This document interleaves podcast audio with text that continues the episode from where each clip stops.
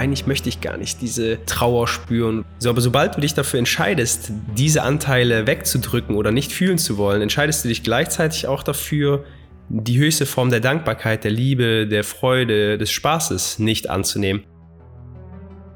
Und so darf man das einfach erkennen, dass wir uns gar nicht abschotten können von der Natur. Man kann zwar für sich sagen, nee, nee, ich gehöre nicht zur Natur. Letzten Endes entstammen wir aus Mutter Natur. Wir sind daraus hervorgekommen und wir werden auch irgendwann wieder da zurückgehen.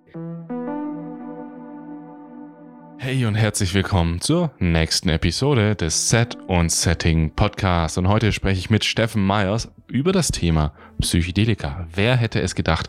Über was sollen wir denn sonst sprechen hier? Es geht ja immer nur um Psychedelika, Psychedelika und noch mehr einfach nur das Bewusstsein erweitern und alles ist gut. Mehr brauchst du nicht. Das ist alles, was du brauchst. Die Wunderpille. Sie ist da hier auf dem silbernen Tablett extra für dich. Du musst nur noch zugreifen. Du musst nur noch Ja sagen. Okay. Genug mit der Spinnerei. Das ist natürlich nicht ernst gemeint. Wir reden über das, was dahinter steckt, aber auch auf was Psychedelika uns wirklich hinweisen können. Wir sprechen über eine ganz bekannte Message, die viele bei Psychedelika bemerken. Und zwar, wieso leben wir eigentlich alle so getrennt? Wieso leben wir in irgendwelchen Wohnungen, in Häusern. Wir kennen unsere Nachbarn gar nicht. Wir kennen gar nicht die Leute um uns herum. Im Supermarkt schauen wir eigentlich nur auf die Produkte und nicht auf die Menschen. Und wir sind alle in unserem eigenen Film, vor allem in den Städten natürlich. Und wir haben verlieren so ein bisschen die Verbindung zu anderen Menschen, zur Community, zur Gemeinschaft. Das, was vor tausenden von Jahren wirklich das Überlebensprogramm, das Überlebenswichtigste war, um überhaupt alt zu werden. Darüber reden wir und ich fand es super spannend, mit Steffen darüber zu sprechen, weil er da eine sehr interessante Vision hat und ganz, ganz viele Erfahrungen mit Psychedelika auch gemacht hat, die ihn darauf wohl hingewiesen haben. Steffen ist Coach, er hilft Menschen zum Beispiel ihre Blockaden loszuwerden, ihr Potenzial zu entfalten und einfach eine höhere Lebensqualität zu haben. Und das ist etwas, ja, was wir alle irgendwo möchten. Übrigens, während du diesen Podcast jetzt gerade hörst, mal kurz in privater Sache möchte ich dir sagen, dass Isabel und ich jetzt gerade im Urlaub sind. Wir haben es uns jetzt ja endlich mal gegönnt, auch mal. Wir sind jetzt wahrscheinlich gerade irgendwo im Yosemite Park in Kalifornien und steigen den Berg rauf und wieder runter. Und das natürlich nicht unter Einfluss von jeglichen psychedelischen Substanzen. Das verbitte ich mir, sowas würden wir nie tun. Und deswegen habe ich diesen Podcast, dieses, was ich jetzt gerade rede, ein paar Wochen vorher aufgenommen. Aber ich hoffe natürlich, dass du dich trotzdem sehr meiner Worte erfreust jetzt gerade, obwohl ich nicht in deiner Nähe bin, obwohl das etwas asynchron ist. Aber diese Podcast-Episode kann ich dir wirklich sehr, sehr empfehlen, die jetzt zu hören. Und ich bin mir sicher, das wirst du auch tun. Du hörst nämlich jetzt immer noch zu. Ich wünsche dir ganz viel Spaß mit mir und Steffen Meyers.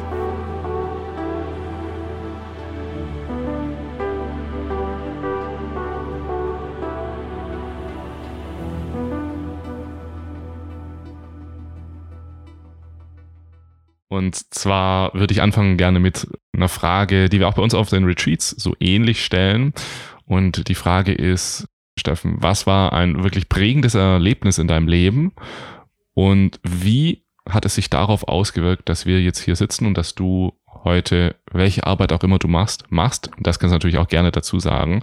Ja, fangen wir doch einfach mal damit an. Würde mich brennend interessieren.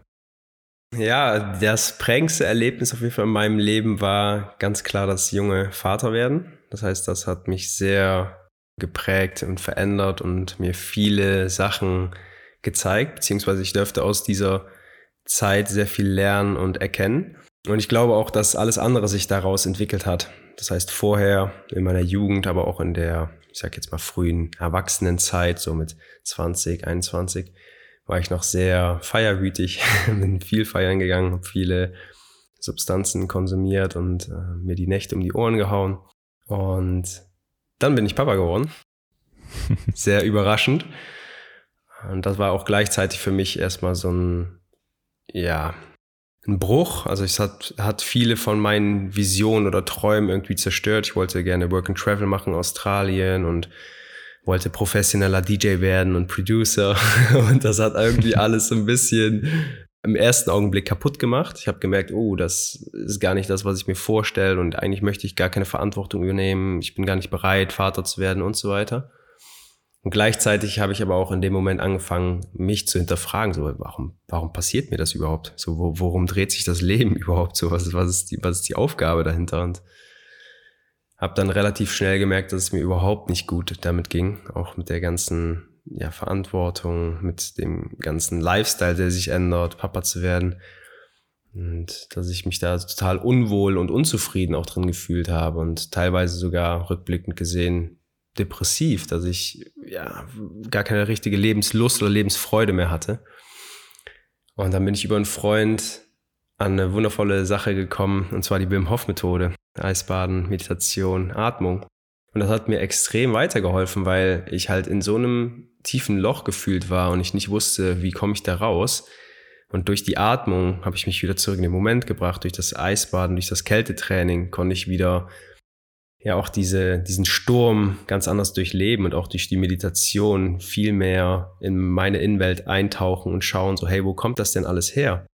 Und eigentlich in relativ kurzer Zeit habe ich gemerkt, dass die Aufgabe, Papa zu sein, gar nicht so schlimm ist, dass es sogar was Schönes ist, ein Kind zu haben und ja, einfach auch da sich drum zu kümmern, die Verantwortung zu übernehmen, daran zu wachsen. Und in diesem Shift, das ist jetzt fast sechs Jahre her, ja, da hat sich einfach so, so viel getan, weil meine komplette Persönlichkeit sich mitentwickelt hat. Mhm. So meine, mhm. meine, In meine Innenwelt hat sich angepasst. Ich habe viele Sachen verändert, wo ich gemerkt habe, hm, ich weiß nicht, ob ich das so weitermachen möchte. Ich weiß nicht, ob ich weiterhin so krass egozentrisch sein möchte, nur an mich denken will. Und daraus hat sich dann wiederum entwickelt, dass ich gemerkt habe, oh, ich bin eigentlich hier auch, um Leuten zu helfen, bin hier, um Leute zu begleiten und finde das Thema zum Beispiel Atmung oder die, die Naturelemente super spannend. Wie kann ich denn daraus etwas erschaffen, was ich wiederum Leuten mitgeben kann? Und ja, es ist so ein, so ein Weg, der sich immer weiter entwickelt hat. Ne? Manchmal werde ich dann gefragt, ja, wie, wie hast du denn deine Lebensaufgabe gefunden? Ja, die entwickelt sich von Tag zu Tag weiter. Also ich würde niemals sagen, dass das jetzt die Aufgabe ist, die ich bis 120 machen werde. So, die entwickelt sich immer wieder weiter. Hm. Aber ich sehe schon einen ganz, ganz deutlichen Weg darin, gerade das zu machen, was ich mache. Und ja, da bin ich einfach auch sehr, sehr dankbar rückblickend gesehen auf das Leben oder für das Leben, dass es mir diese Aufgabe geschenkt hat, weil es hat einfach genauso sollen sein. Ja, schön, Mann. Danke fürs Teilen. Und ich glaube auch, dass die Lebensaufgabe, dass dieses Wort allein irreführend ist. Ich würde es eher eine Lebensrichtung, eine Lebenskompass, eine Lebensströmung oder sowas nennen, aber immer wenn wir Aufgabe sagen, dann ist so, okay, ich muss sie noch finden, ich habe sie noch nicht, scheiße, ich habe sie noch nicht, oh nein, das ist schlecht, ich muss, ich muss sie unbedingt finden und suchen und suchen und suchen. Und du hast jetzt gesagt, ne, wie das Vaterwerden dich da auch mehr in andere Richtungen gebracht hat. War das eigentlich so, jetzt mal eine kleine Frage am Rande, so wie man sich da vielleicht vorstellt, auf einmal hast du dein Neugeborenes in der Hand und denkst, oh, alles ändert sich? Oder war das dann auch eher ein Prozess? Es war schon erstmal schwer oder krass. Ich konnte es gar, nicht greifen oder realisieren, als, als die Kleine dann da war und auch die Zeit danach. Weil ich war immer derjenige, auch vor allem in der Schwangerschaft, der gesagt hat, ah komm, das bekommen wir schon hin und passt schon. Und da war es einmal so weit und die ganzen Aufgaben kamen und ich habe mir gedacht, oh Mann, wo habe ich mich hier drauf eingelassen? Aber ja, klar, dann, dann merkt man auch erstmal so, was, was es überhaupt bedeutet, ein Kind zu begleiten oder ein Kind groß zu ziehen und was, was da alles dranhängt. Das ist nicht einfach nur immer die, die Windeln wechseln, sondern das ist schon ein riesen Shift. Vor allem, wenn man, ich sag jetzt mal, 20, 30 Jahre gewohnt war, nur sich um sich selber zu kümmern. Und auf einmal kommt da aber ein anderes Wesen und der Lifestyle oder der Alltag, der ändert sich komplett, klar. Aber wir sehen halt auch beide, wie wichtig dieser Prozess für uns war, weil man kann natürlich jetzt schwer sagen, okay, wir wären jetzt nicht dahin gekommen, wo wir jetzt sind. Aber ich glaube schon, dass wir uns anders entwickelt hätten und vor allem auch vielleicht nicht so schnell in so eine spirituelle, so eine open-minded Richtung. Ich glaube, dass das auf jeden Fall hm. Der Grundpfeiler dafür war, dass wir halt mit den ganzen Themen in Berührung gekommen sind und vor allem auch in so einer kurzen Zeit, in so kurzen Jahren so viele tiefgehende Erfahrungen machen dürften. Mhm. Und auch jetzt noch, so es hört ja nie auf, auch mit den Kindern. Ne? Man denkt dann, ja, wenn Kinder da ist, dann, dann ist das Leben vorbei. So, nee, es fängt gerade erst an, vor allem weil die halt deine größten Teacher sind und du durch deine Kinder nochmal ganz neue Ebenen an Schatten und an Themen entdecken darfst. So. mm, ja. Das heißt, ihr, ihr wart auch, sagen wir mal, vor sechs Jahren oder davor, wart ihr jetzt noch nicht, also irgendwie spirituell oder bewusstseinstechnisch Meditation oder Persönlichkeitsentwicklung, so in diese Richtung schon irgendwas? Nee, gar nicht. Also ich habe tatsächlich mich vorher mit den Themen gar nicht auseinandergesetzt. Katrin, meine Frau, schon auf jeden Fall ein bisschen mehr. Die habe hab dann hier und da so Reiki gemacht und Meditation gemacht, aber halt auch, wenn man zurückschaut, schon oberflächlich, sage ich jetzt mal. Und das, das ist ja das Verrückte, so, wenn man, wenn man zurückblickt, wenn ich zurückschaue vor sechs Jahren, habe ich immer gedacht, boah, ich bin schon bewusst und lebe den Moment. Und wenn, ich, wenn ich dann darüber nachdenke, denke ich mir jetzt so, hm, ja, in dem Moment war es auch so. Aber jetzt ist halt noch, hat es noch ein ganz anderes Spektrum gewonnen an diesen ganzen Sachen, an Persönlichkeitsentwicklung, an Bewusstsein oder an Achtsamkeit im Alltag. Und ja, ich glaube, dass das auch was Schönes daran ist, zu sehen, so, hey, wie, wie kann ich denn eben diesen, diese Veränderung, vor allem auch mit Kindern, wie kann ich das Leben mit Kindern mhm. trotzdem achtsam, bewusst gestalten? Wie kann ich die vor allem auch mit da heranführen? Wie kann ich meinen Kindern die ganzen wesentlichen Sachen zeigen, die, die wichtig sind für ein Leben? Weil du bekommst es ja in der Schule nicht beigebracht. So, wir hatten leider in der Schule kein Schulfach, wie, wie die Atmung funktioniert oder warum es so wichtig ist, die, die Elemente der Natur zu kennen. Und ich glaube, deswegen ist es auch so wichtig, den Kindern das als ganz normal mitzugeben, weil es einfach was ganz Normales ist. Mm, ja. ja, ist schon krass, oder? Ne, dass, dass sich mit der Natur verbinden, sage ich jetzt mal, in der Natur sein mm, oder Meditation vielleicht auch oder einfach sein Inneres kennenlernen, dass das unnormal ist, dass das nicht durchschnittlich ist. Das sollte doch eigentlich so basic sein und das nicht aus irgendeinem spirituellen Gedanken, sondern einfach aus einem Menschengedanken. So, das ist doch, das ist doch das most, the most basic human experience ist doch einfach das, was in mir gerade passiert, zu beobachten. Aber irgendwie ist es nicht so. Naja. Was du mir aber auch erzählt hast, ne, in unserem Vorgespräch, war ja, dass du trotzdem in der Jugend auch schon Trüffel genommen hast. Also da hast du auch schon spirituelle, psychedelische Erfahrungen gemacht. Und finde ich jetzt interessant, wie das dann damals war. Also wie waren denn so deine damaligen jugendlichen Trüffelerfahrungen? Kannst du da so ein äh, Trip Report oder einfach so, wie, wie, war das so? Was habt, wie habt ihr das gemacht? Also als spirituell habe ich es nie tatsächlich wahrgenommen, einfach weil ich glaube auch wir uns nicht für das Feld geöffnet haben. Also es war nie mit der Intention, okay, ich will jetzt hier mein spirituelles Wesen entdecken oder wie auch immer, sondern es war einfach aus der Intention heraus so, hey, oh, heute ist Freitag, komm, lass mal Spaß haben, lass mal bunte Sachen sehen und eine gute Zeit genießen.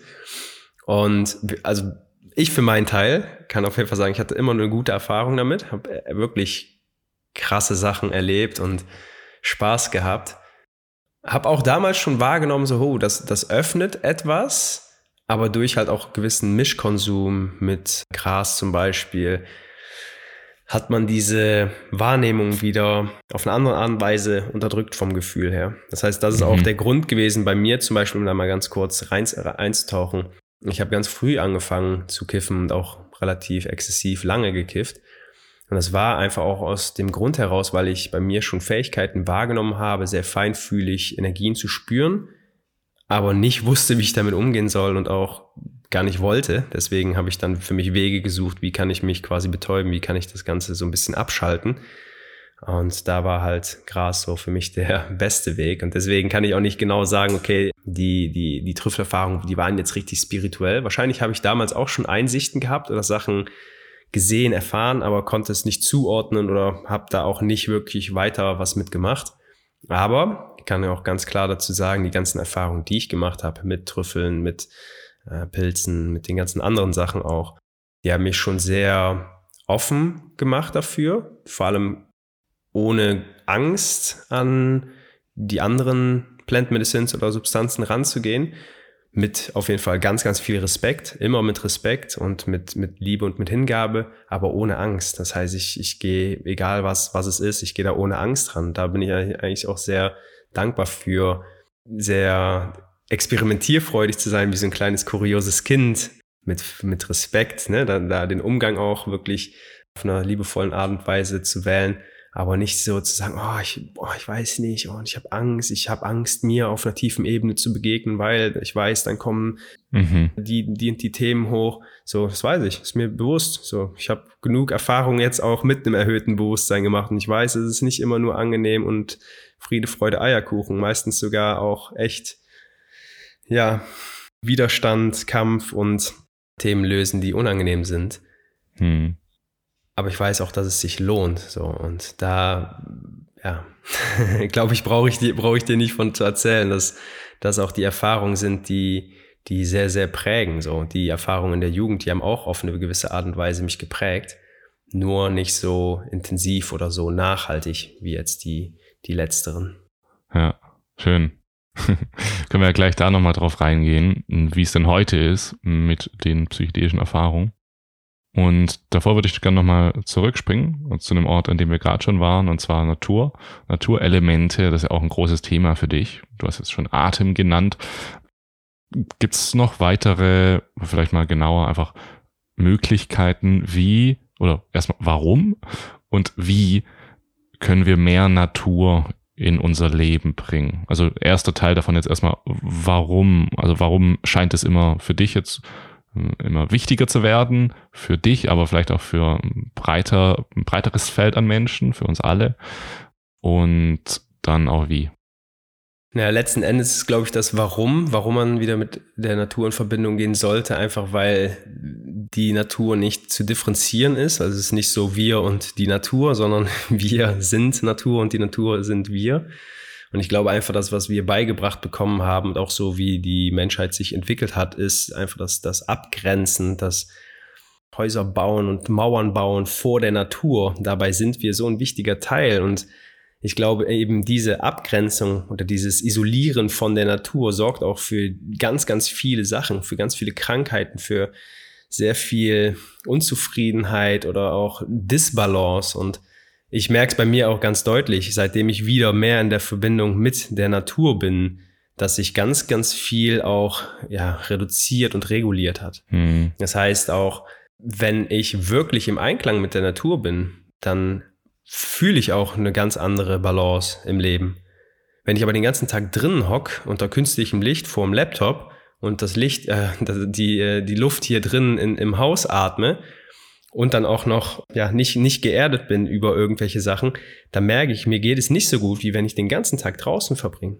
Irgendwo unter einem Baum oder im Wald oder im Garten oder sonst wo. Ja. Und ich glaube, allein das ist ja schon ein sehr intuitiver Moment, wo du merkst, hey, mir tut draußen, man tun die Elemente, die mich umgeben, die tun mir gut. Mhm. Und wenn du dann noch verstehst, warum das so ist, weil es ist ja nicht nur Wuwu und Gaga, dass man sagt, oh ja, die Natur, die ist so wichtig. Nee, das sind ja alles mittlerweile wissenschaftlich belegte Elemente, die ganz klar sind, so ganz klar vor Augen, wie wichtig zum Beispiel hochqualitatives oder hochfrequentes Wasser ist.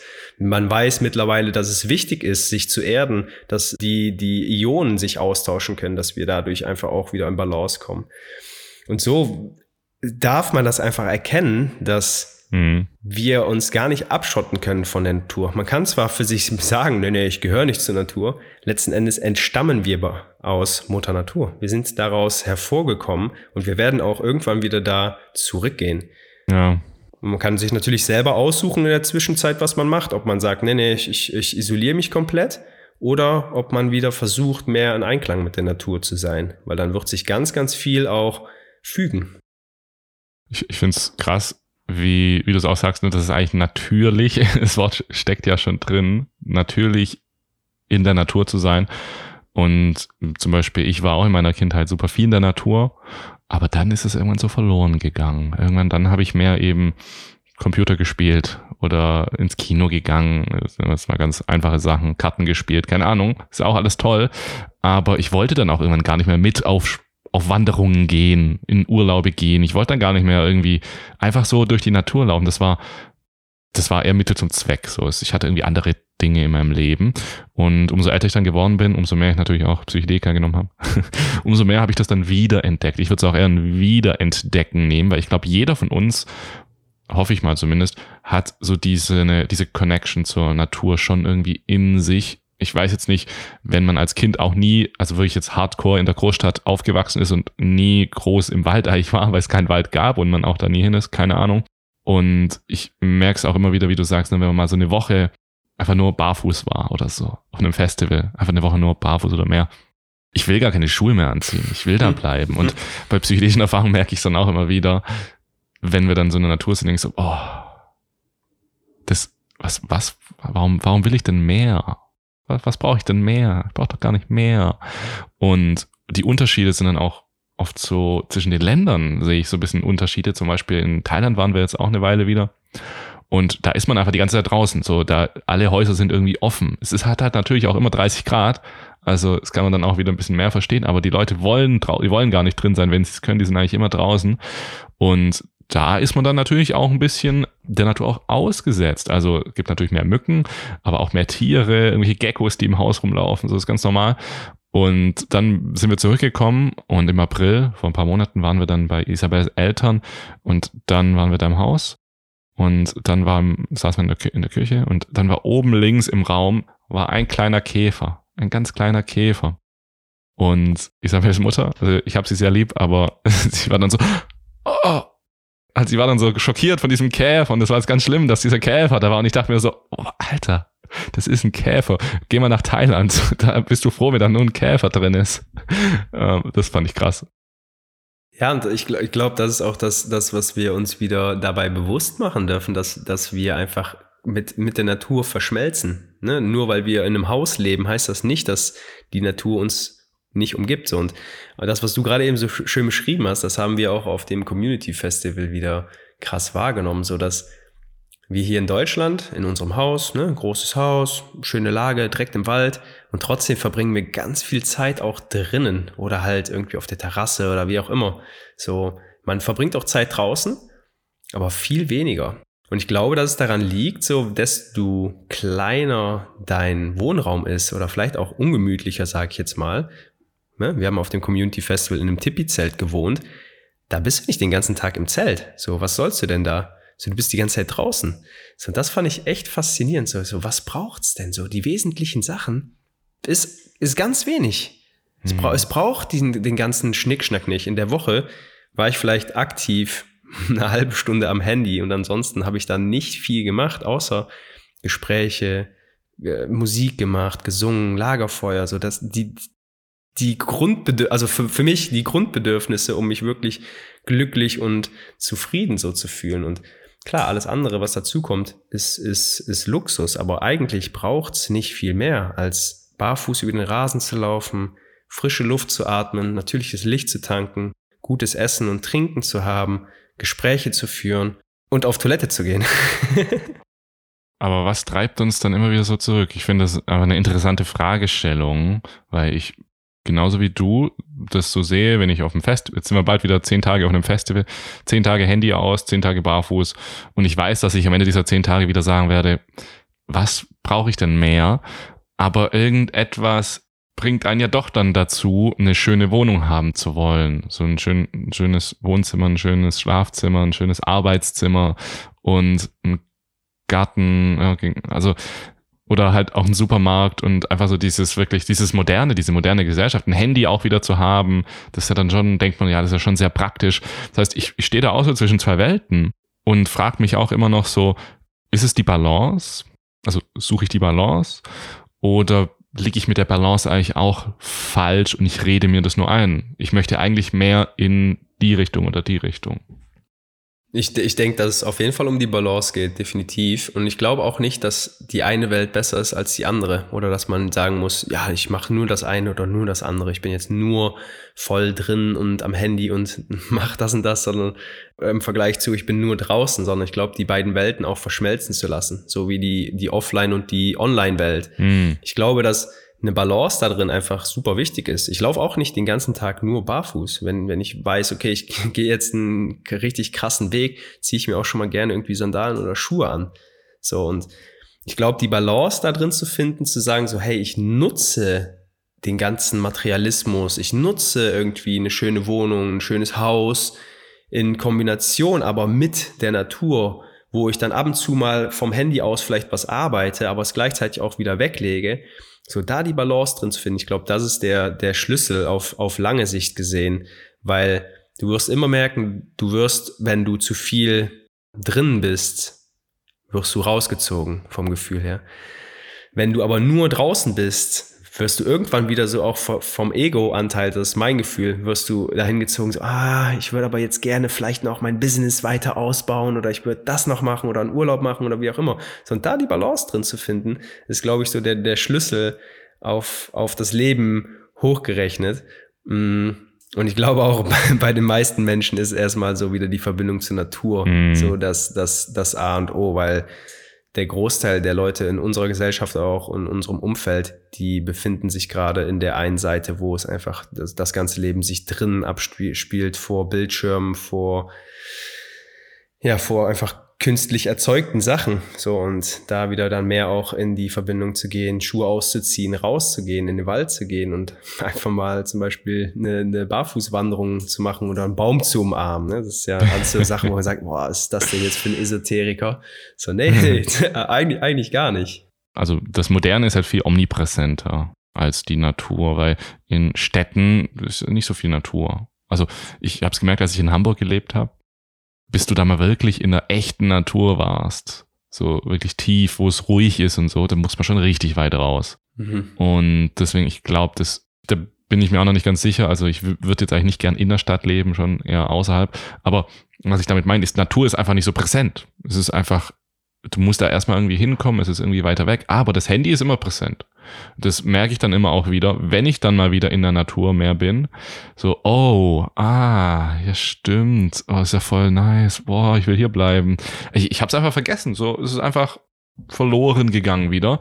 Deswegen kennst du vielleicht auch mh, hm, so irgendwelche Routinen oder Methoden oder Gadgets, also vielleicht Gadgets, auch so Geräte oder so, wie man mehr Naturelemente in seinen Alltag bringen kann. So, ja, das, das ist auch ein spannender Punkt, den du gerade ansprichst, das mit dem Gadgets. Ne? Es gibt ja für alles, auch für die Naturelemente, gibt es ja eigentlich ein Gadget. Also du könntest jetzt sagen, okay, ich besorge mir jetzt eine Infrarotlampe für zu Hause, damit ich das Lichtspektrum der Sonne nachahmen kann. Dann besorge ich mir noch eine Grounding Mat, damit ich geerdet bin Barfußschuhe gibt's auch noch.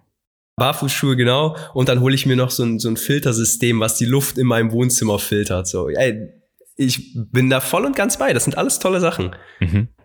Aber sich erstmal bewusst zu machen, dass genau diese Sachen, die man damit erzeugen möchte, trägt, wenn man aus der Tür rausgeht, okay, ich rede jetzt nicht vom 18. Stock irgendwo in der City, aber es gibt Parks, es gibt Wälder, es gibt Wiesen, es gibt Strände. Eigentlich findet man immer halt in einer, innerhalb von einer halben Stunde bis Stunde immer Natur. Und da ist alles da. Einfach mal die Schuhe ausziehen, sich auf eine Wiese zu stellen und zu spüren, was es macht, die Verbindung dass da direkt Anspannung und Stress losgelassen werden, dass zum Beispiel auch der Schlaf sich dadurch verbessert oder dass man dadurch innerlich ruhiger wird.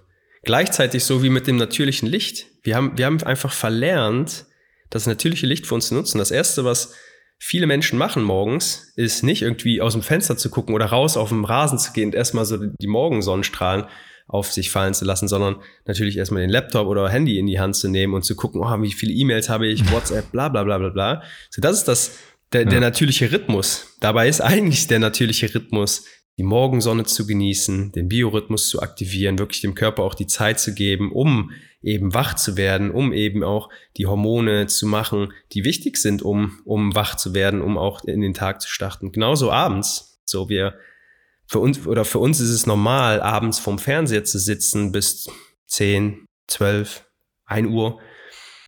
Und dass unser Körper da nicht richtig abschalten kann, ist ganz klar, weil das Blaulichtspektrum mhm. in den Bildschirmen dafür sorgt, dass unser Körper denkt, oh, es ist ja noch hell. Ja gut, dann können wir auch noch wach bleiben. So, aber dass es wichtig ist, abends auch mal rauszugehen für 5, 10, 15 Minuten, um die, die Abendsonne zu tanken, damit auch da wieder der Biorhythmus das Signal bekommt. So, und das das, sind, das, das hat nichts mit Gadgets zu tun, sondern einfach auch mit, mit dem Wissen und wieder, wie du es so schön gesagt hast, das wieder entdecken. Es ist alles da. Das ganze Wissen steckt auch in uns auf Zellebene. Unsere Vorfahren haben das auf natürliche Art und Weise gemacht. So für, für die war das gar nicht so, dass die gesagt haben, oh, wir haben jetzt 10 Uhr, gleich geht die Sonne unter, lass mal schnell rausgehen, um, um die, den Sonnenuntergang zu gucken. So, nee, die waren ja eh draußen. Und ich glaube, dass wir uns da ganz, ganz viel von abgucken dürfen. Also barfuß laufen, natürliches Licht für den Biorhythmus, weil das wird deinen Schlaf verbessern, es wird aber auch dein Energielevel, dein Fokus, deine Klarheit. Aber Winter ist immer dunkel. Was machen wir da? Naja, auch, auch im Winter hast du ja einen Sonnenauf- und Untergang, ne? Natürlich Zeit verschoben, aber du, ja. hast, du hast ihn ja trotzdem so. Und auch da wieder, der, der Winter ist einfach nur eine Phase, wo es super spät hell wird und super früh dunkel. Das heißt, auch in dieser Zeit, wo es so lange dunkel ist, hast du viel mehr die Möglichkeit, nach innen zu gehen. Mhm. So ist ein normaler Mechanismus, wo auch unsere Vorfahren die Zeit genutzt haben, um Innenschau zu betreiben, um zu reflektieren, so, hey, was war denn? So, ist ja nicht für nichts, dass dass das am Ende des Jahres ist und dass wir dann nochmal die Zeit haben, so hey, zu schauen, was war denn da eigentlich? Was war denn jetzt die letzten Wochen und Monate? Wie kann ich vielleicht daraus lernen? Was kann ich daraus mitnehmen? Was kann ich vielleicht ändern fürs nächste Jahr? Mhm. Mm, ja, und ich glaube, das, das sind auf jeden Fall schon zwei super wichtige Aspekte. Und es ist auch eigentlich so ein, für mich ein ganz normaler Part meiner Morgenroutine. So für andere ist das so, oh krass, der, der, der stellt sich morgens erstmal barfuß auf dem Rasen, bewegt sich und atmet. Für mich ist das halt so ganz normal. Das ist das Erste, was ich morgens mache. Mhm. Und ich glaube, wenn man diese Elemente kombiniert, barfuß sich auf dem Rasen stellen, erstmal in Verbindung mit der Erde gehen, zu atmen, frische Luft zu atmen, vor allem auch bewusst zu atmen, weil in dem Moment bist du bewusst bei dir, in dem Moment kommst du bei dir und in diesem Moment an und das natürliche Licht zu kombinieren, dann hast du schon eigentlich so die, die wichtigsten Elemente, die, die du nutzen kannst im Alltag. Und klar, kannst du das natürlich auch noch upgraden, indem du sagst, okay, ich gehe in den Wald und habe dann die, die Botenstoffe, die, die Terpene von den Bäumen und auch einfach generell so die Verbindung der Bäume und die, die, die Energie des Waldes dabei. Ähm, klar, das, das sind einfach nochmal der Bonus, so wie, so wie jetzt ein Gadget ein Bonus wäre für mich. Ja, Gadgets, ja manchmal, manchmal ist es auch ohne Gadgets besser, sage ich mal. Also ich finde es auch immer nice, wirklich mal in die Natur zu gehen, also eine Wanderung zu machen, sage ich jetzt mal, oder eine Fahrradtour und so wenig wie möglich mitzunehmen. Eigentlich fast nichts. Und trink, trinken. Eigentlich nur trinken. Handy auch zu Hause lassen. Alles zu Hause lassen. Einfach nur losgehen und auch abseits des Weges rein und sich verlaufen und so. Das ist, da, da spüre ich dann auch immer so eine ganz starke Ursprünglichkeit, die in mir geweckt wird. Und ja, wir reden ja ganz viel vom Zurück zum Ursprung, glaube ich, ne? So ganz viel, so wie es früher war. Jetzt, jetzt werden wir, jetzt werden wir schon alt, sagen so, früher war alles besser, oder wie? Scheiße. Was ich bei dir auch gesehen habe, was mit mir resoniert hat, ist, du sagst, das volle Spektrum des Lebens wahrnehmen. Das ist etwas, was ich, wo ich gerade auch so ein bisschen Recherche mache, also innere Recherche. Was bedeutet das dann eigentlich für mich? Und vielleicht kannst du mal so ein bisschen äh, erzählen, hm, wie ist dieser Gedanke denn überhaupt bei dir entstanden, das volle Spektrum des Lebens wahrzunehmen? Was steckt so dahinter? Und ja, was ist so die tiefere Intention oder Meaning für, für dich jetzt persönlich äh, hinter dieser Aussage? Ich habe mir natürlich auch da ganz viele Gedanken zu gemacht und auch viel da reingespürt, was bedeutet überhaupt Spektrum oder was bedeutet das volle Spektrum so. Mhm. Und für mich bedeutet das einfach so die, die Reise, die wir hier auf der Erde haben, in diesem Leben, in diesem Körper, so intensiv und schön, aufregend und spannend wie möglich zu erfahren und auch wirklich aus jeder Erfahrung das volle Spektrum rauszuholen. Das heißt nicht einfach nur auf einer oberflächlichen Art und Weise etwas zu erleben, sondern wirklich auch in diesem Moment und danach zu schauen, so wow, krass, was, was war das bitte schön, was ist das gewesen? Und wie kann ich da etwas draus mitnehmen, was kann ich daraus lernen, vielleicht kann ich dadurch meine Persönlichkeit entwickeln und mm, letzten Endes, glaube ich, geht es, geht es sich immer wieder um Erfahrungen, die wir machen. Es geht sich immer wieder darum, wie wir auf Sachen reagieren und wie wir unsere Innenwelt auch immer wieder weiter wachsen lassen, weil du merkst ja selber auch, es kommen Sachen, wo man sich getriggert fühlt, wo man vielleicht anders reagiert, als man reagieren möchte. Und dann hat man halt dann im Nachgang die Möglichkeit, auch daran zu arbeiten. Und ich glaube, dass das volle Spektrum meint einfach wirklich auch so die ganzen Facetten des Lebens zu genießen. So klar könnte ich mich jetzt, bis ich, bis ich 100 noch was bin, mit dem Thema Atmung oder nur mit dem Thema Ernährung auseinandersetzen. Ich wüsste auch dann, ist das wahrscheinlich nur ein Bruchteil von dem, was ich erfahren könnte. Für mich meint es aber viel mehr so dieses, diese Facettenreichtum oder das Spektrum des Lebens, wirklich so viel wie möglich Sachen auf einer schönen Art und Weise zu erfahren, wirklich auch von der Oberfläche ein bisschen abzutauchen. Mhm. Vielleicht nicht zu tief einzutauchen, weil, weil ich merke, okay, wenn man richtig tief eintaucht, dann hat man halt nicht mehr den Raum für andere Sachen. Aber trotzdem auch so zu schauen, so, hey, wo dreht sich das Leben drum? Was, was ist eigentlich das Leben? Was, warum sind wir hier? Welche, welche Aufgaben oder welche Möglichkeiten gibt es? Und wie kann man sich noch weiterentwickeln? Ich glaube, das, mhm. das ist die Erklärung, die, die ich da für dich habe. Hm, ja. Wie sieht das denn bei dir aus? Was, was sind so deine Essenzen dazu?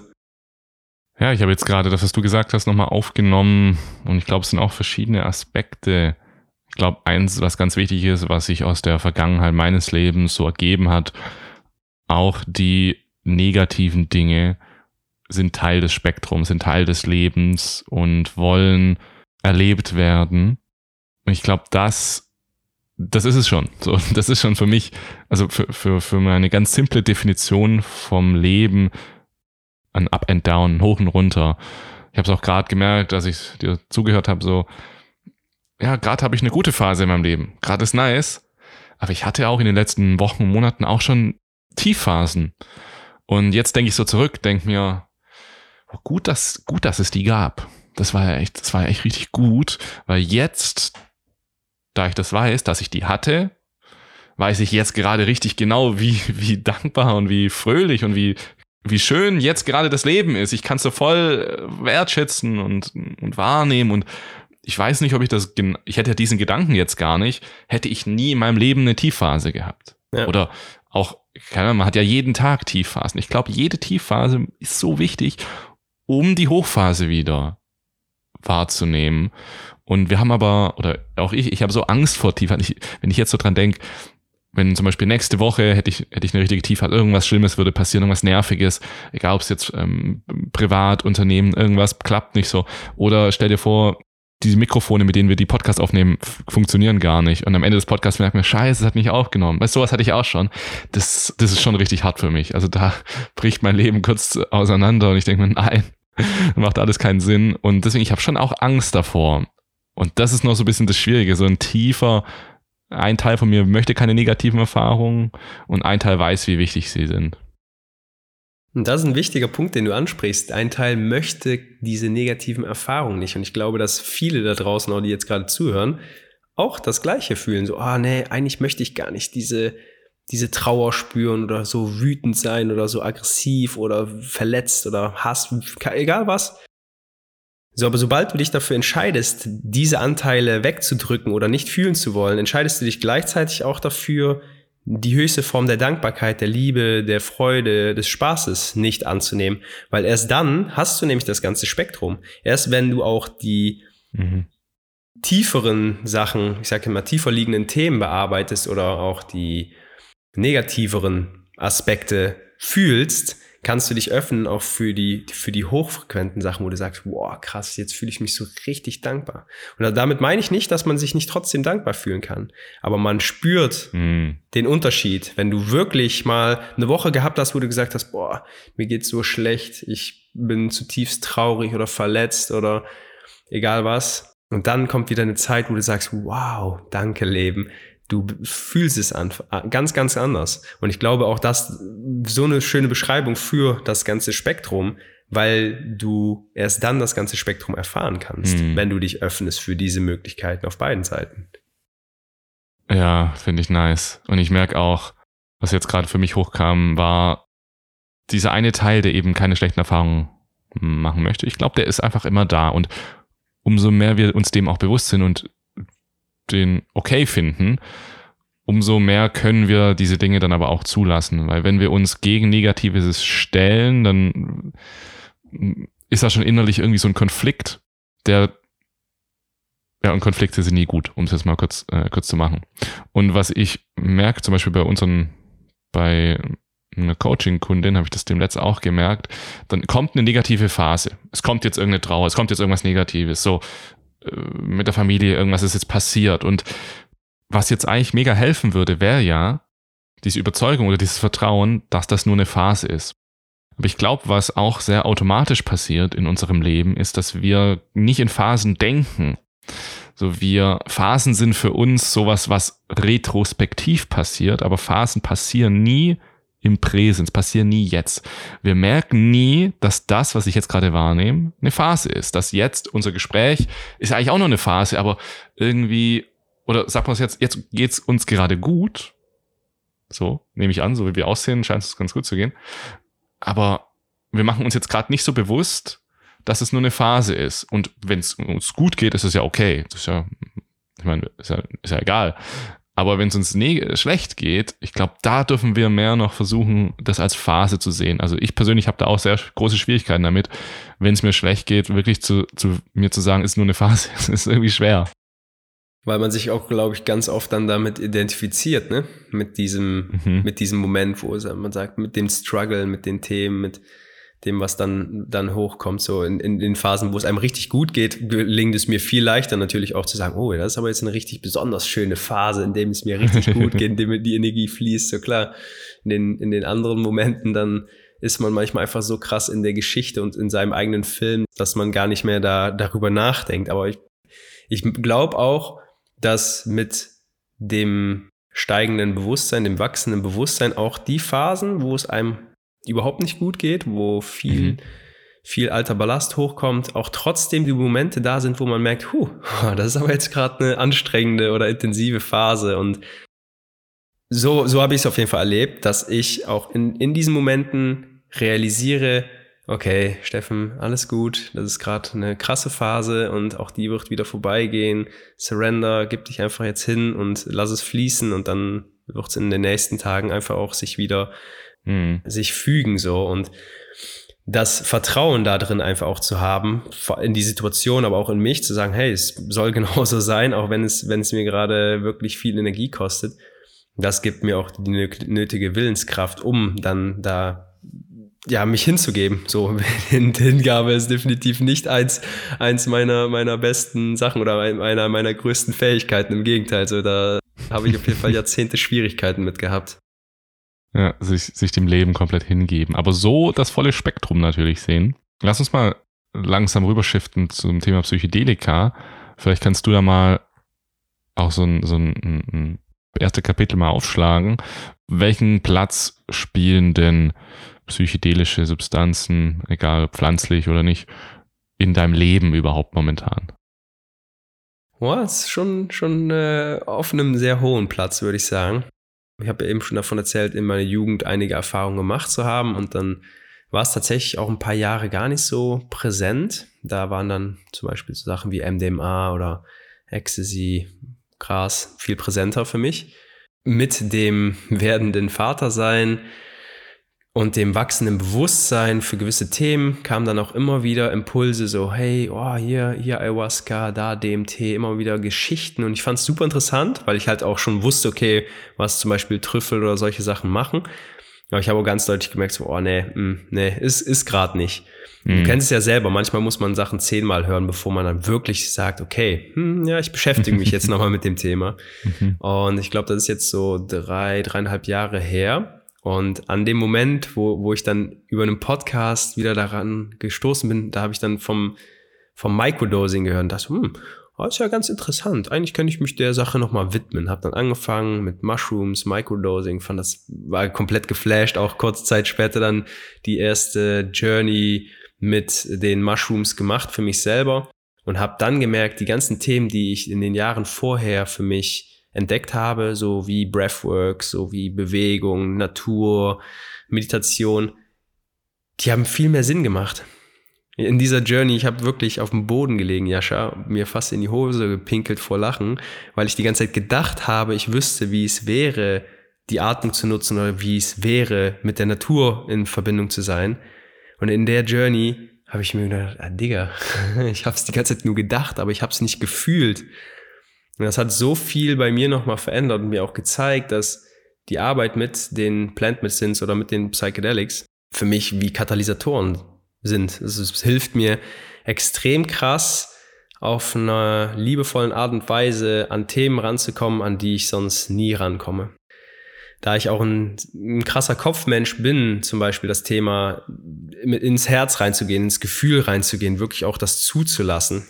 Ich habe viel, viel meditiert und viel versucht, aber nie wirklich so Resultate erzielt, dass ich gesagt habe, ja, jetzt, jetzt konnte ich mal Gefühle zulassen und mit, mit, mit, den, mit den Mushrooms zum Beispiel, aber vor allem auch nachher mit Ayahuasca. Das war einfach so eine Erleichterung, so ein Release auch, wo ich gemerkt habe, wow, mhm. was passiert hier? Was ist, was ist das bitte schön für eine wunderschöne, heilsame Erfahrung? Auch wenn es in dem Moment anstrengend war, auch wenn ich in dem Moment gekämpft habe und ne, da Widerstände hochkamen, wusste ich trotzdem so, wow, das, das sind auf jeden Fall eine der wertvollsten und lehrreichsten Momente bis jetzt in meinem ganzen Leben. Hm. Krass, oder? Ne? So du hast es ja gerade so gesagt, mh, hm, wie sich dein Leben danach verändert hat. Und ich finde diese Verbindung zwischen, ich habe das erlebt bei der Pilzerfahrung und wie sich mein Leben danach verändert hat, die würde ich gerne mal so ein bisschen genau inspizieren. Weil ich, ich finde, oft entsteht so der Eindruck bei Psychedelika so, du nimmst es dann und danach hat sich dein Leben verändert. So, so bam. Hm, also wie würdest du konkret sagen, was hat sich durch psychedelische Erfahrungen wie in deinem Leben langfristig und aber auch kurzfristig, also vielleicht wie kurzfristige Veränderungen bis hin zur langfristigen Veränderung. Was denkst du wirklich, was haben diese Erfahrungen wirklich äh, ausgelöst? Also ich denke, kurzfristig waren es auf jeden Fall immer die Erkenntnisse und die Sachen, die ich sehen dürfte oder spüren dürfte, wo, wo ich gemerkt habe, oh krass, okay, da ist es gerade auf jeden Fall nicht im Fluss, da ist es nicht in, im Einklang mit meinen Werten, mit mir selber. Das war so die, die, die kurzfristigen Erkenntnisse, wo ich gemerkt habe, okay, da ist noch Potenzial. Und ich glaube auch dann wiederum ist ein flüssiger Übergang ins Langfristige, wo man dann versucht, auch diese Erkenntnisse zu integrieren in den Alltag, wo man schaut, so, hey, wie, wie kann ich denn jetzt vielleicht so die Verbindung zu mir oder der Atmung noch vertiefen? Wie kann ich denn jetzt auch die emotionale Offenheit, die ich in dieser Einreise gefühlt habe, mit in den Alltag nehmen? Wie, wie gelingt es mir dann im Alltag vielleicht auch über meine Emotionen zu sprechen oder mal Trauer zuzulassen oder Schmerz zuzulassen, auch wenn, wenn es mir schwerfällt. Wie gelingt es mir denn, mit meinen Kindern anders umzugehen oder wenn die mich triggern, vielleicht in meiner Ruhe zu bleiben? Und das sind ganz, ganz viele Sachen, die da hochkommen. Auch da wieder das ganze Spektrum, was man da erfährt, ist, glaube ich, schwer, das zu integrieren. So fühlt es sich für mich jedenfalls an. Also vor allem in einem Alltag mit Kindern konnte ich da nie immer alles integrieren aber ganz, ganz viele Impulse, die ich integrieren konnte und die sich dann irgendwann so normal angefühlt haben, wie zum Beispiel das Barfußlaufen, dass du auf einmal anfängst, viel mehr auf deine innere Führung, auf deine innere Stimme zu hören. Dass du auf einmal anfängst, deinen Kindern anders zuzuschauen oder denen anders zu begegnen, weil du weißt, okay, letzten Endes sind das Abbilder von mir und das, was die mir gerade spiegeln, das bin ich. Mhm. Und ich glaube so, egal welche Erfahrung man macht, ob es jetzt mit Psychedelika, ob es mit Meditation, mit Breathwork oder was auch immer ist, es geht sich immer wieder um die Integration danach, weil mhm. wenn man nicht anfängt, die Sachen zu integrieren, dann bleibt es einfach nur eine nice Experience. Aber ich glaube, dass das, was wirklich ausmacht, auf lange Sicht gesehen, ist die, die Integration, wo man für sich Wege sucht und findet, wirklich daraus nicht nur eine nice Experience zu machen, sondern einen Lifestyle zu bilden. So das, mhm. das ist auch das, was ich immer mhm. versuche mitzugeben. Es gibt eigentlich so diese drei Stufen. Es gibt viele Leute, die ganz, ganz viel wissen. Die sagen, oh, ja, weiß ich schon. Dann bekommst du ja ganz viel darüber erzählt. Und das ist sehr wertvoll. Wissen ist extrem wertvoll. Aber Wissen wird noch viel effektiver oder wertvoller, wenn du auch anfängst, es anzuwenden. Wenn du Sachen machst, wenn du sagst, oh ja, ich weiß, wie, die Naturelemente und die Atmung funktioniert und ab und zu dann gelingt es mir sogar, meinen Zustand zu regulieren. So, und das ist so auf jeden Fall der erste Schritt. Und dann kommt dieser, die Krönung davon. Wenn du aufhörst, darüber nachzudenken, sondern es eigentlich in so einen Automatismus überswitcht und du das ganz automatisch machst. Du ganz automatisch auf dich hörst, deine Atmung versuchst einzusetzen und das einfach fließt, so wie beim Autofahren. Mm. Als du das erste Mal im Auto eingestiegen bist, warst du, oh, Kuppeln, Schulterblick, Bremsen, alles gleichzeitig, total überfordert. Mittlerweile macht man quasi schon tausend andere Sachen gleichzeitig und das ist mit der Atmung oder mit den ganzen anderen Elementen, die, wir, die wir teachen, genauso. Es braucht einfach Practice, wie Meditation. Mm. Practice, Practice, Practice. Und irgendwann ist es so ein fließender Prozess, dass es dein Lifestyle ist. Dass es genauso zu dir gehört wie ja. deine Augenfarbe oder deine Schuhe auf eine andere Art und Weise. Finde ich richtig geil, richtig wichtig. Und ich hatte so ein ähnliches Gespräch mit David aus unserem Retreat-Team, dass es eigentlich bei psychedelischer Integration geht es darum, einen psychedelischen Lifestyle zu entwickeln. Das heißt jetzt nicht, dass du dann Psychedelika die ganze Zeit nehmen musst, aber das Wort Integration ist manchmal so ein bisschen fehlerhaft. Also das, das suggeriert teilweise, so wir haben jetzt dieses Leben X und jetzt fügen wir diesem Leben etwas hinzu oder, oder wir wollen jetzt diesem Leben etwas hinzufügen, Y, und jetzt haben wir einfach XY. Nee, es ist dann nicht einfach das Leben plus dieses andere, sondern dieses Leben muss wirklich, äh, oder dieses Neue, was du hinzufügen willst, muss Teil dieses Lebens werden. Und leider, sorry, musst du dein aktuelles Leben verändern. Du musst deinen aktuellen Lifestyle verändern. Du kannst nicht keine Ahnung, du kannst jetzt nicht irgendwie 70 Stunden Wochen arbeiten und mega im, halben Burnout schon die ganze Zeit stecken und denken, ich meditiere jetzt einfach und dann bin ich ganz achtsam und dankbar und glücklich. Oder ich gehe auf ein psychedelisches Retreat und danach ist das ja alles die Lösung. So, ich, ich möchte noch ein, ein Werkzeug dazu. Nee, fuck du musst echt deinen Lifestyle ändern, weil wie du sagst, ne, dein Lifestyle kreiert dein Leben. Nicht die Methoden kreieren dein Leben, sondern wie du, welche Lebensentscheidung du tagtäglich jeden Morgen triffst. Das fand ich richtig schön. Ja. Lifestyle. Und auch da wieder, der, der Lifestyle, der hat sich halt so krass verändert, was ja nicht gut oder schlecht ist. Es ist ja genau so, wie es ist. Aber ich glaube, der Lifestyle darf sich auch wieder so ein bisschen weiterentwickeln, zurückentwickeln hin zu den Sachen, die wir eigentlich schon seit Jahrtausenden gemacht haben. So, ne, wieder zurück zu den natürlichen Elementen. Zurück zu den Wurzeln. Zurück zu den Zum Wurzeln. ja, zurück zu den Sachen, die immer da sind, die wesentlichen Sachen so. Und dann, dann darf man ja trotzdem die ganzen anderen Gadgets und Methoden und Sachen machen und tun und lassen. Hm. Aber wenn man weiß, wo, wo sein eigenes Fundament ist, wo die wesentlichen Sachen sind, dann, dann kann man von da aus halt alles weitere machen und tun. So. Mhm. Es ist wie, wie eine Homebase zu haben, wie ein Haus oder ein Zelt zu haben, in dem man lebt und von da aus halt zu navigieren in die Richtung, wo es hingehen soll. Was würdest du denn sagen, jetzt abschließend nochmal zum Thema Psychedelika? Hm, ist jetzt nicht für jeden in jeder Lebenssituation das richtige Werkzeug und wir sind hier bei Set und Setting, das heißt, die Leute, die uns zuhören, für die ist es wohl das Richtige oder sie wollen, dass es das Richtige ist. Und jetzt wäre für mich meine Frage an dich, was denkst du, wann, für wen ist es nichts und für wen ist es etwas und was könnte man machen, um, ich sag mal, bereiter zu werden, um solche Erfahrungen zu machen aus deiner Erfahrung? Bereiter oder breiter? bereiter. Also auch da wieder, nur zu dieser Frage, da, da, da gibt es so viele verschiedene Meinungen. Die einen mhm. sagen, oh, wenn du gewisse Medikamente nimmst oder eine gewisse Vorgeschichte hast, dann sind Psychedelika auf gar keinen Fall anzuraten, weil du wirst auf jeden Fall in deine Vergangenheit eintauchen und die und die Sachen werden hochkommen. Ja, bin ich voll und ganz bei, dass, dass das gesonderte Situation auch mit noch mehr Vorsicht und Aufmerksamkeit zu betrachten ist, solche Menschen, sage ich jetzt mal, oder solche Geschichten. Und auf der anderen Seite sehe ich halt das riesige Potenzial eben in Psychedelika, in solchen Situationen, wo jemand krasse Traumen oder Depressionen hatte oder hat, um da wirklich in einem ja, guten Setting, in einem vorsichtigen und achtsamen Setting mitzuarbeiten, weil du eben durch die Psychedelika an gewisse Themen viel krasser andocken kannst.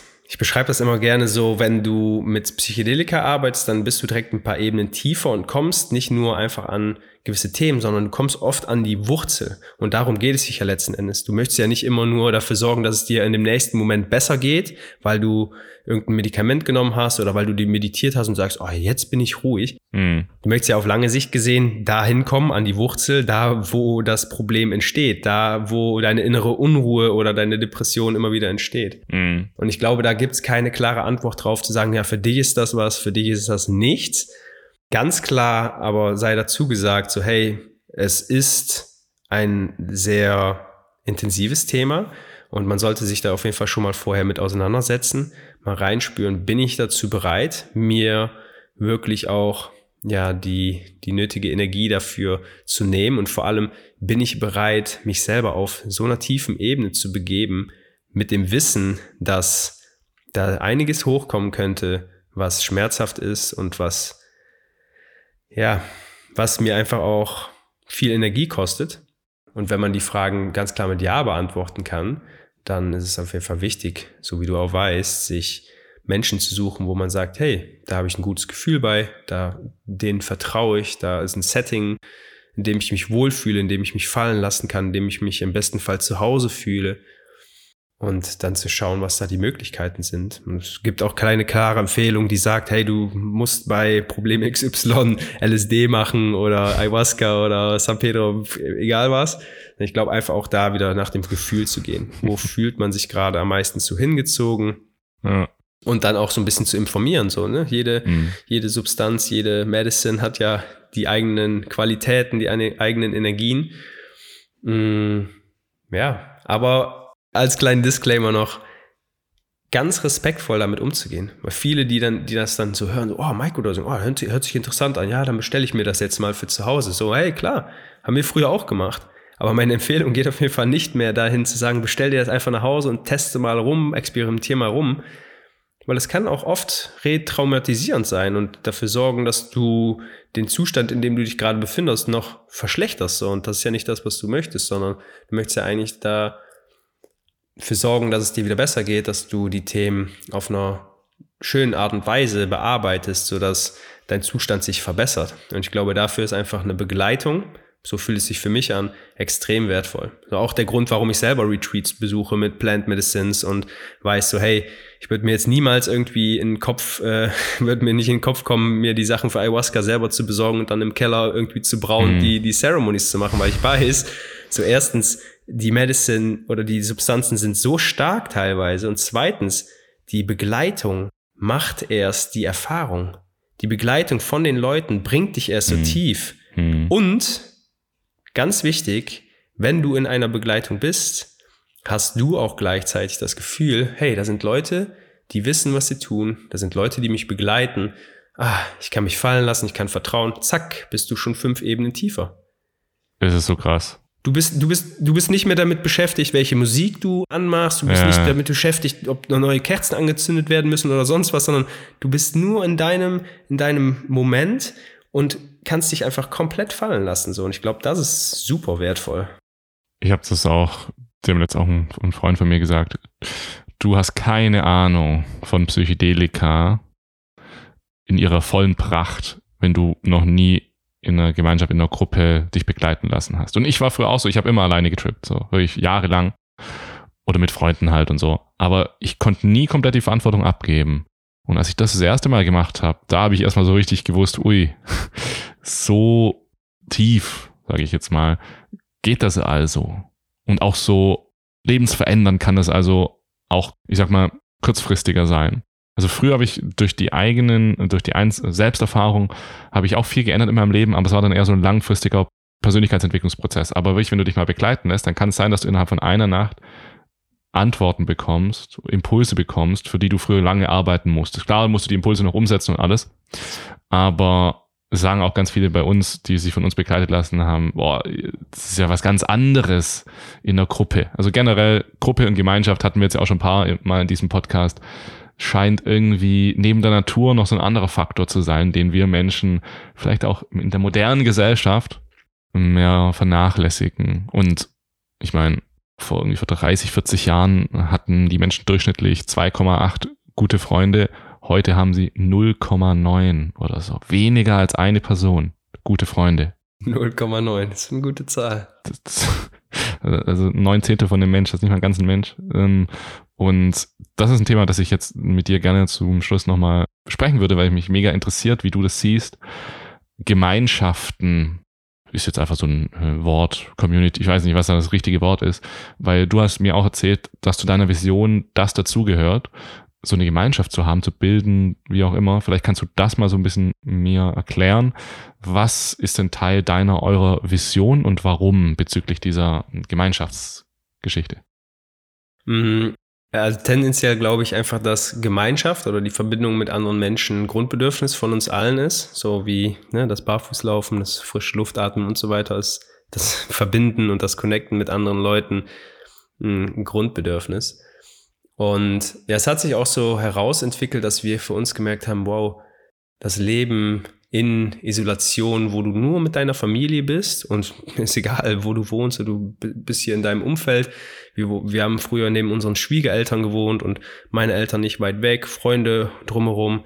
Du bist trotzdem isoliert mit deiner Family. Du bist trotzdem den ganzen Tag mit deinen Kindern und ab und zu kommen dann mal welche spielen, so dass, ne, aber du bist trotzdem die ganze Zeit damit beschäftigt, den Garten zu machen, den Haushalt zu schmeißen, irgendwas äh, zu arbeiten oder ein Business aufzubauen, wie auch immer. Und eigentlich könnte es doch viel schöner sein, wenn du in einer großen Gemeinschaft, in einem großen Dorf lebst, wo jeder seine Aufgaben hat. Wo der eine sich vielleicht mit dem anderen um die Kinder kümmert und wieder andere sich um das Essen, wieder andere um den, um den Garten und so weiter.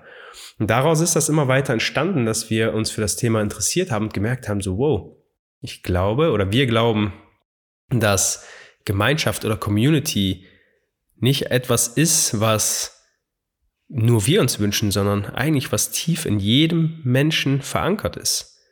So, wir sind soziale Wesen. Wir sind nicht dafür gemacht, allein in unserer Wohnung zu hocken, sondern wir sind dafür gemacht, mit Menschen in den Austausch zu gehen. Und natürlich auch unsere Phasen zu haben, wo wir uns zurückziehen, wo wir nur für uns sind, klar. Aber trotzdem auch wieder mit Menschen in Kontakt gehen zu können. Das Spannende daran ist auch, dass es so Zonen gibt auf der Erde, Blue Zones. Ich weiß nicht, ob du schon mal davon gehört hast. Blue Zones sind Zonen, wo die Menschen sehr alt werden und nicht einfach nur alt, sondern sehr glücklich und gesund alt. Das heißt, da ist der Altersdurchschnitt irgendwie so 100 oder älter. Und die Leute werden nicht einfach nur 100 und sind schon ab 50 oder 60 krank, sondern die sind, ne, sind einfach bis ins hohe Alter noch agil, fit und vital. Und das hat verschiedene Faktoren. Das hat zum einen den, den Faktor natürliches Licht, die sind viel draußen, hohe Luftqualität, die sind in Verbindung mit der Erde, die haben ihre eigenen Gärten, wo die sich um das Essen kümmern, am besten Fall barfuß. Und die sind in Verbindung. Die leben entweder in Gemeinschaft oder in kleinen Dörfern, wo die sich austauschen, wo die abends zusammensitzen, vielleicht noch ein Glas Wein trinken oder den Sonnenuntergang gucken oder Musik machen oder wie auch immer. Und die Gemeinschaften an sich, so wir haben uns jetzt in, in das Thema schon lange ja, eingelesen oder damit beschäftigt, merken wir immer mehr, also ja, das, das ist langfristig unsere Vision. Da, da möchten wir uns noch weiter hin entwickeln. Da möchten wir irgendwann auch eine eigene Gemeinschaft erschaffen, wo jeder so sein kann, wie er ist, wo jeder auch seinen Beitrag leistet. Weil du und ich, wir haben ja unterschiedliche Stärken. So, und ich bin vielleicht handwerklich begabt, Dafür hast du wiederum andere Stärken, die du mit einbringen kannst. Und wenn jeder wirklich sein, sein wahres Selbst lebt in diesem Konstrukt, dann kann man sich da so schön drin supporten, wo keiner irgendwie eine Maskerade anziehen muss, sondern einfach so ist, wie er ist.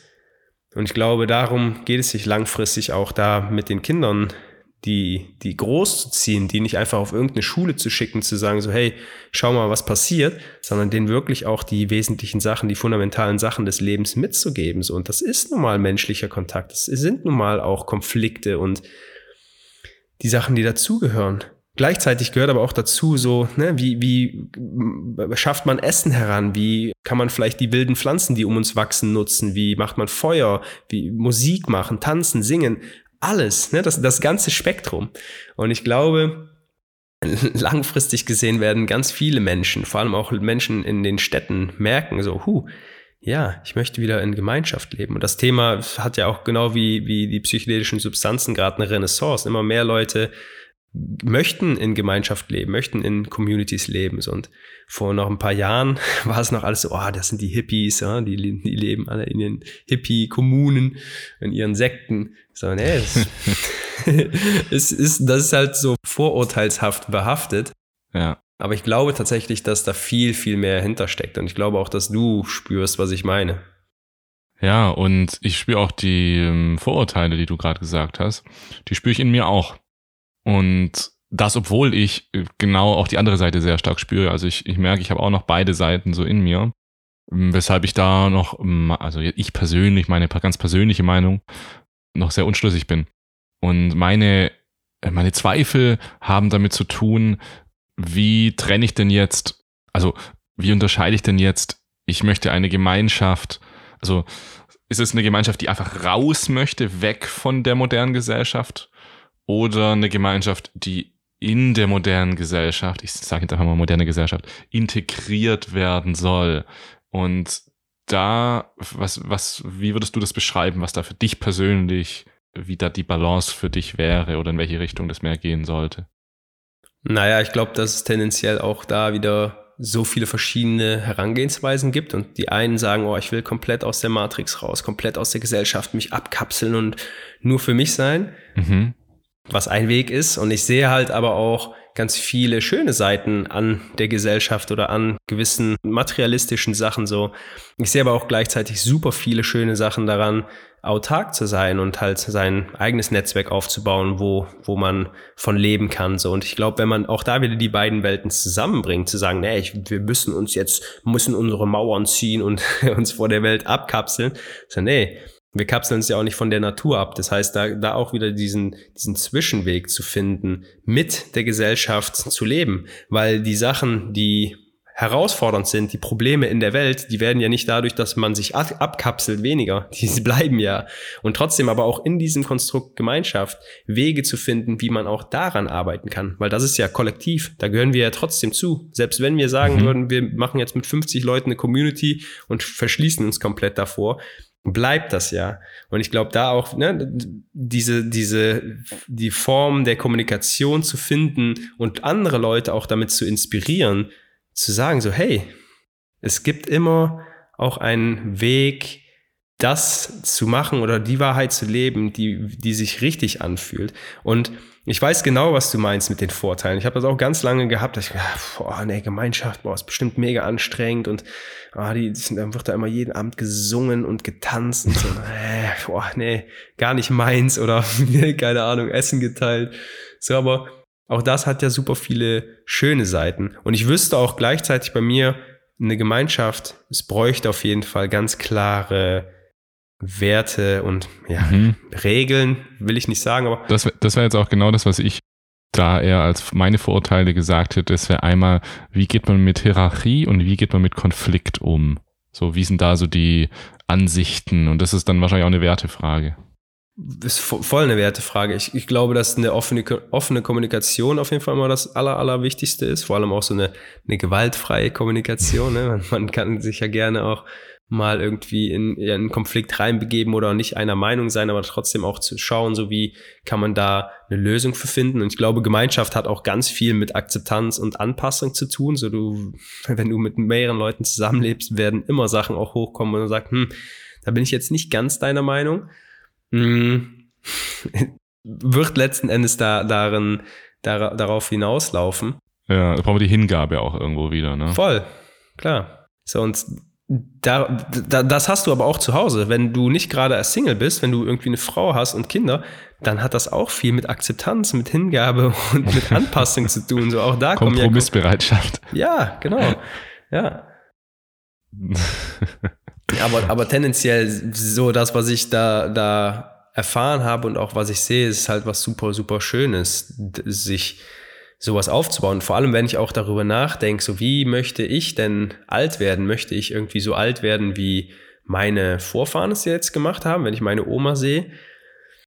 Die ist, glaube ich, jetzt so 89 und die sitzt den ganzen Tag zu Hause quasi alleine, bekommt ab und zu mal Besuch und guckt den ganzen Tag Fernsehen und geht mm. kaum raus.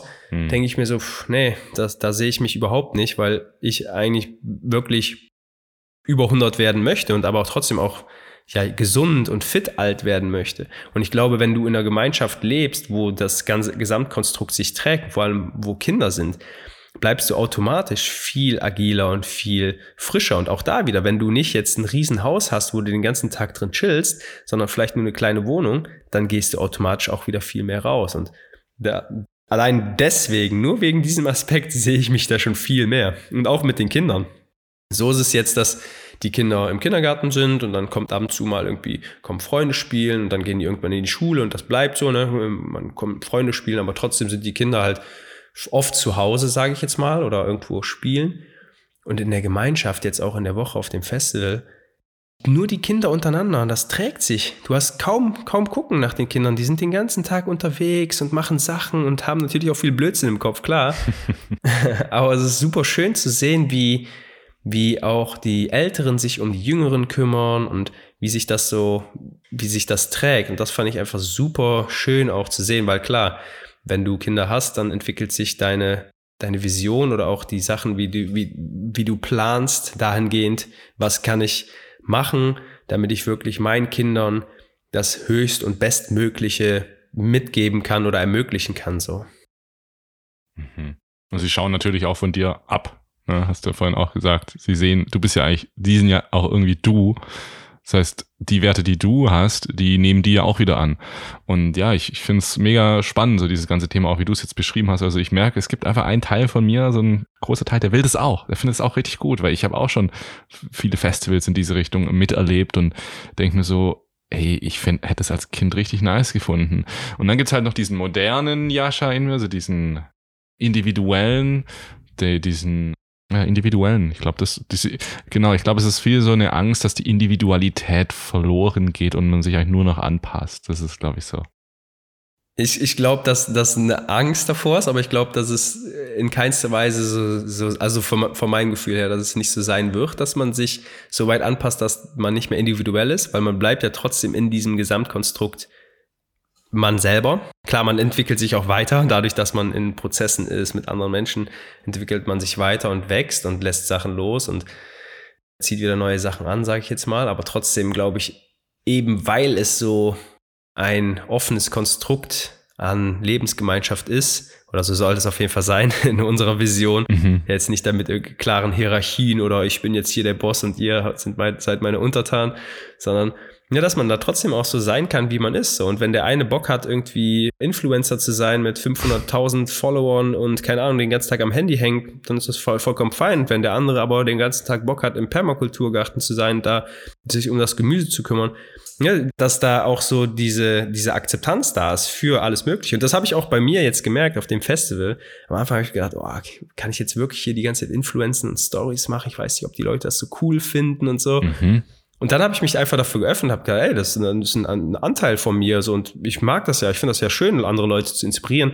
Und das Krasse war, dass die Leute auch gesagt haben, so, oh, voll cool, voll schön. Die haben dann interessiert auch nachgefragt, so, hey, was machst du denn da eigentlich und warum machst du das? Und die fanden das super schön sogar. Und ich glaube, deswegen braucht man gar nicht darüber nachzudenken, oh, muss ich jetzt das eine vom anderen trennen oder muss, kann ich mhm. jetzt Modernität mit Gemeinschaft oder mit, mit Dorfleben oder wie Community Verein, so es, ist, es verschmilzt. Genauso wie, wie man ein Privatleben mit einem Business verschmelzen lassen kann, so. Mhm. Und ich glaube, deswegen ist es dann auch wahrscheinlich da so wichtig, die Menschen, mit denen man das macht, dass die ähnliche Wertesysteme haben.